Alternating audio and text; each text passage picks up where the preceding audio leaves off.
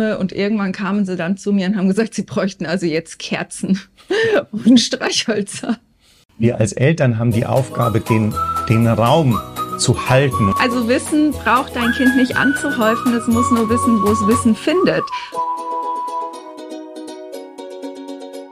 Hallo und herzlich willkommen hier beim Gemeckerfrei Podcast. Dem Podcast für liebevolle Beziehungen in der Familie, als Paar und mit dir selbst. Genau. Cool, dass du hier bist. Ab heute auch im Videoformat. Genau. genau. Und mit einer Folge, die heißt So machst du dein Kind, dein Kind fit kind. für die Zukunft. Genau, so machst du dein Kind fit für die Zukunft. Und es ist einfach so wir wollen es mal beleuchten, was braucht es in unserer heutigen Welt eigentlich, um ja, fit zu werden für die Zukunft. Also weil wir alle wünschen uns doch, dass unsere Kinder später, wenn die erwachsen sind, dass die ihr Leben meistern, dass sie selbstständig sind, dass sie selbstbewusst durchs Leben gehen, dass sie, ähm, ne, was haben wir uns immer noch so gewünscht, dass sie ihr Ding machen können. Ja, dass sie finden, ihre Passion finden und die leben. Ja, genau. dass sie in der Lage sind, auch auch äh, Entscheidungen zu treffen über ihr gesamtes Leben und auch mal zu sagen, ich treffe eine neue Entscheidung, ich verändere was, ich mache was anders und so. Ja, aber natürlich auch, ne, dass sie so in allen drei großen Lebensbereichen für sich halt auch erfolgreich ja. sind. Ne? Also dass sie wirtschaftlich unabhängig sind, dass sie uns irgendwann nicht mehr auf der Tasche liegen, ja, so, dass sie äh, die Liebe ihres Lebens finden und dass sie ähm, sich in ihrem Körper wohlfühlen und gesund sein können. Ne? Ja, also, fit sind. Das ist halt so das Beste. Ne? Das war so das, was wir uns gewünscht haben. Und da einfach mal hinzugucken, ähm, was braucht's dafür eigentlich heutzutage? Also was kannst du eigentlich deinem Kind mitgeben oder wie kannst du es eigentlich dabei unterstützen, dass es äh, in ferner Zukunft, je nachdem wie alt deine Kinder sind, ja, äh, dass es halt in ferner Zukunft diese diese, also dass das fürs möglich ist, dass es diese Attribute für sich ja, finden und erlernen kann. Und ich weiß schon, wenn deine Kinder vielleicht gerade erst klein sind, dann erscheint einem das urweit weg, ja. Und ähm, also da können wir jetzt wirklich so wie die alten Hasen eigentlich ein bisschen sagen jetzt ne, gerade. Verflixt schnell. Unser drittes Kind ist gerade 18 geworden, also es ist echt, es, die Zeit vergeht wie im ja. Flug. Und ich will das kurz korrigieren, weil für die Männer, die zuschauen und zuhören, glaube ich, die machen sich diese Gedanken schon viel früher. Okay. Ne? Also das ist, weil, weil ich weiß von mir und von vielen anderen Vätern, dass das eher der Bereich ist, in dem wir uns kompetenter fühlen und deswegen auch diesen Gedanken schon früher machen. Ja, deswegen sind wir auch so am Spielplatz, die die sagen, lass den da ruhig hochklettern, mehr als dass er sich mal einen blauen Fleck holt, kann nicht passieren, weil wir das so so das Gefühl haben, wir sind eigentlich die Trainer fürs Leben und okay. deswegen kann das durchaus schon früher kommen. Nur was uns dabei noch wichtig ist, ist so ein kleiner Disclaimer. Es geht uns nicht um Leistung im herkömmlichen Sinne. Es geht nicht um gute Schulnoten. Es geht nicht um Druck. Ja? Ja, das ist ja genau das, was ich, was wir eben auch gemeint haben. Ja. Lass uns doch mal ja. hingucken, was braucht's denn da heute? Genau. Und wir wollen eigentlich einsteigen mit einer Geschichte von unserem Sohn, der eben gerade 18 geworden ist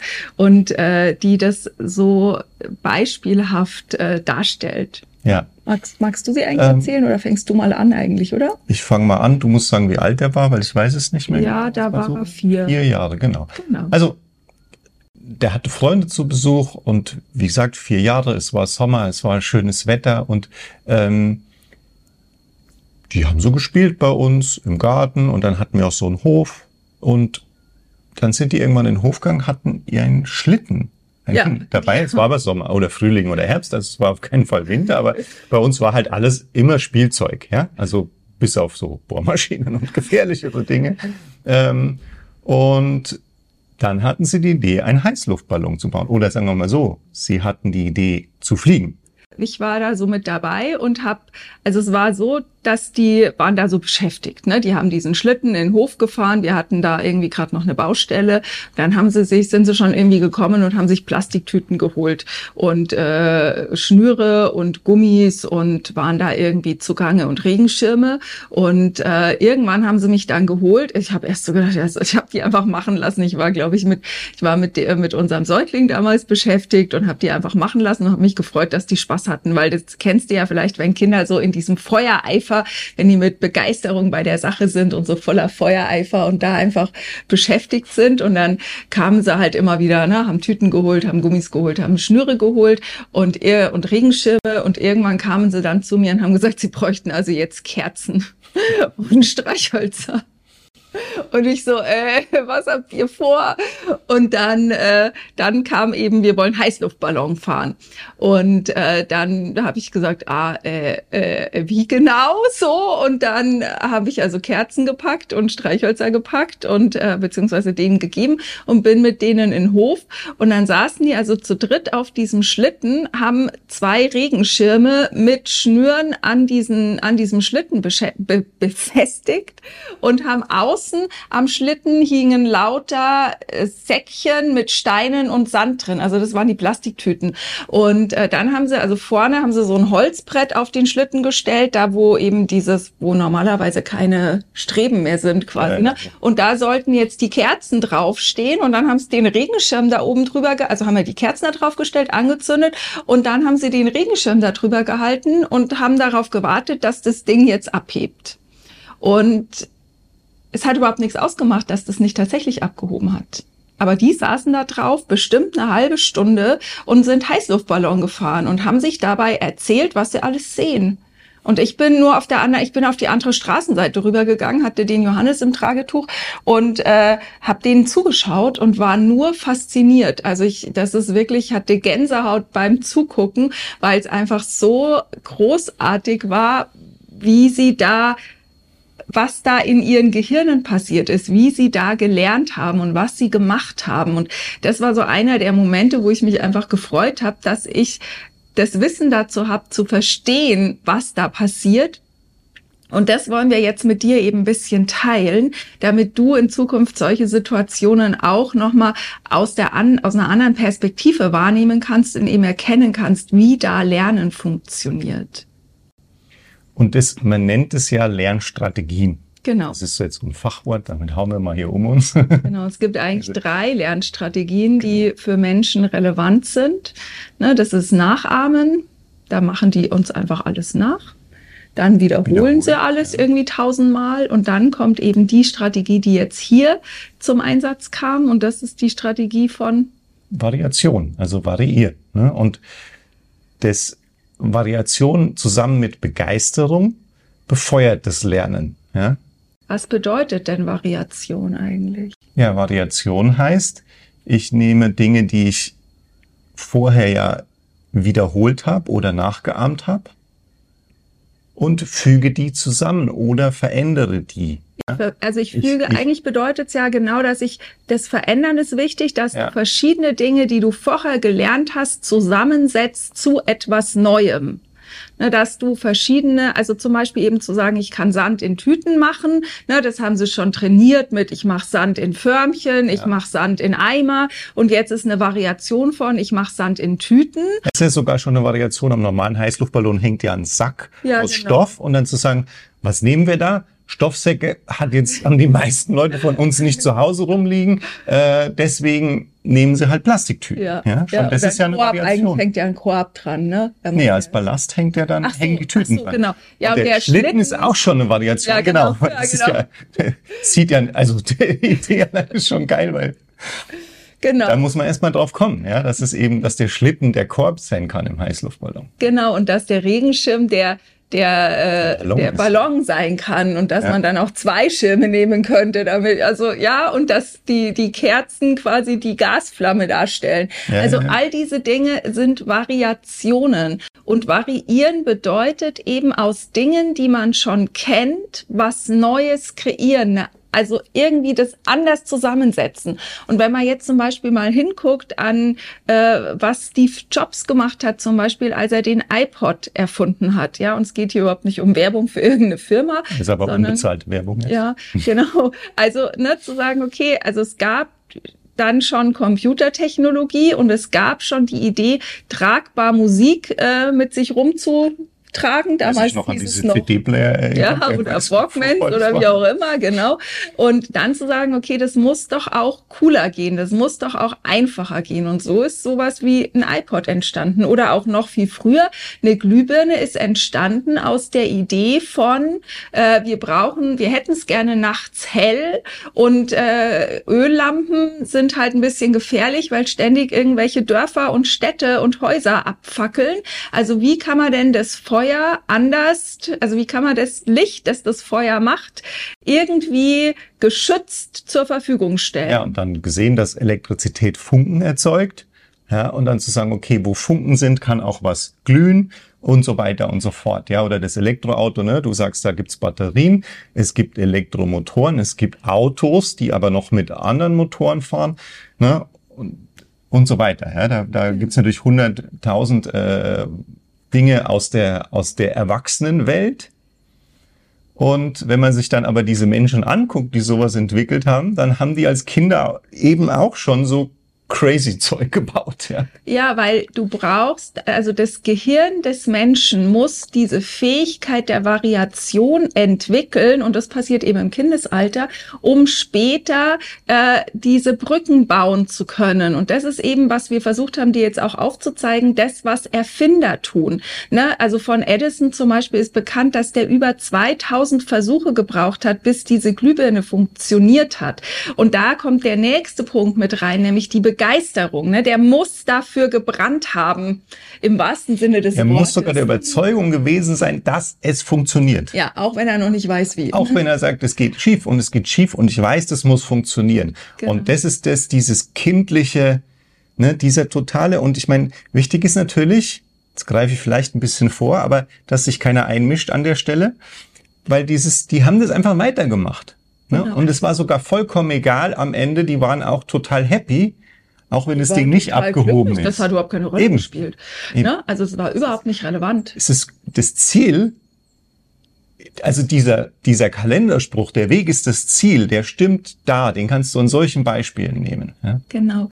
Wichtig ist dabei einfach zu sehen, ne? also nochmal kurz, das Gehirn entwickelt sich nur, wenn es mit, wenn es begeistert benutzt wird, ne? dann entstehen Synapsen im Gehirn, dann wächst das Gehirn. Deshalb ist es ja auch so sinnfrei, von deinem Kind Lernen zu erwarten, wenn es nicht, also zu erwarten, dass es was lernt, für das es nicht begeistert ist, weil da im Gehirn einfach nichts passiert. Und äh, deshalb ist so wichtig, damit dein Kind für die Zukunft fit wird, um den Bogen wieder zu spannen, dass es eben lernt zu variieren, begeistert zu variieren und da dran zu bleiben, weil das ist auch am Ende des Tages das Einzige, was dein Kind oder was unsere Kinder, wie, wie sich unsere Kinder, wie wir Menschen uns über kurz oder lange Frist äh, unterscheiden von Maschinen oder eben auch künstlicher Intelligenz, ne? Ja. Weil alle Jobs, die nur nachgeahmt und wiederholt werden müssen, die machen sowieso schon seit Jahrzehnten Maschinen. Und Jetzt kommt eben noch dazu, dass durch die künstliche Intelligenz fallen noch mehr Jobs weg, die auch ein bisschen einen kreativen Anteil haben, sozusagen. Ne? Ja, ja. Und jetzt geht's noch mehr darum, wenn du also dein Kind die, die, die Voraussetzungen mitgeben möchtest, dass es in der, in der Welt in der zukünftigen Welt, in der es selbst erwachsen sein wird, dass es da in der Lage ist, was zu können, was die Welt auch braucht, was nicht schon Maschinen oder eine künstliche Intelligenz kann, dann geht es darum, dass du ihm das dass du ihm ermöglichst, Variation zu lernen und eben begeistert zu sein. Und ich habe jetzt extra, ich habe kurz gestoppt, weil ich wollte beibringen sagen. Und ja. das ist natürlich nichts, was du einem Kind beibringen kannst, sondern das ist was, was natürlich in dem Kind angelegt ist und wo du aus dem Weg gehen musst, damit es das entwickeln kann. Und das ist total entscheidend, weil wir sind als Eltern nicht Lehrer. Also das Konzept Lehrer wie wir es kennen, ist sowieso überholt. Das erzeugt kein Lernen oder Erfahren und selbst was entwickeln und mit Begeisterung was tun. Wie wir es jetzt hier beschrieben haben und wie es eben notwendig ist, eigentlich für die, für die jetzige Welt schon und für die Zukunft erst recht. Weil man ja sehen muss, dass das Schulkonzept, und ich meine, nicht, nicht, nicht umsonst gibt es, äh, oder nicht von ungefähr gibt es ja so viel Kritik am Schulsystem, weil das ja im Endeffekt immer noch das Gleiche oder sehr ähnlich ist, wie es halt mal entstanden ist. Ja, also das hat sich jetzt nicht so wahnsinnig weiterentwickelt. Da wollen wir jetzt aber nicht weiter drauf eingehen, sondern einfach nur zu sehen, ähm, dein Kind braucht für seine Zukunft andere Dinge als die, die du gelernt hast. Genau. Und wir als Eltern haben die Aufgabe, den, den Raum zu halten. Und deswegen war das so gut, dass du gesagt hast, du bist auf die andere Straßenseite gegangen. Ne? Und das war ja auch mit Kerzen und so. Man darf ja, ja dann auch bei Vierjährigen in der Nähe bleiben. Das ist jetzt ja nicht so. Ne? Aber gleichzeitig eben zu sagen, okay, ich sag nix. Ja, auch so dieses Ding mit ne, was so schnell passiert. Ja, mit dem Regenschirm funktioniert es nicht. Einfach nix, ne? Am besten noch nicht mal denken, das können wir nicht immer unbedingt abstellen, aber einfach sich raushalten, den Raum halten, ja? Das ist, das ist dabei wichtig. Genau, und verstehen, dass dein Kind muss nicht Wissen anhäufen, weil das kann Google. Wissen. Oder. Ja, alles andere, ja. Äh, Suchmaschine, ja. Keine Werbung machen, genau. auch wieder unbezahlte Werbung. Ne? Also Wissen braucht dein Kind nicht anzuhäufen, es muss nur wissen, wo es Wissen findet. Ja. Und dafür ist auch wieder die Fähigkeit der Variation wichtig. Und das können zum Beispiel unsere Kids einfach hervorragend, viel, viel besser als ich zum Beispiel, ja, weil die wissen, welche Wörter müssen sie miteinander kombinieren, damit sie zu einem guten Suchmaschinenergebnis kommen. Und das ist auch wieder eine Folge dieser Fähigkeit zu variieren. Ne? Und es muss in der Lage sein, das ist ganz, ganz wichtig, ja, Dein Kind muss, um später in der Welt zurechtzukommen, in der Lage sein, eigenständig zu denken.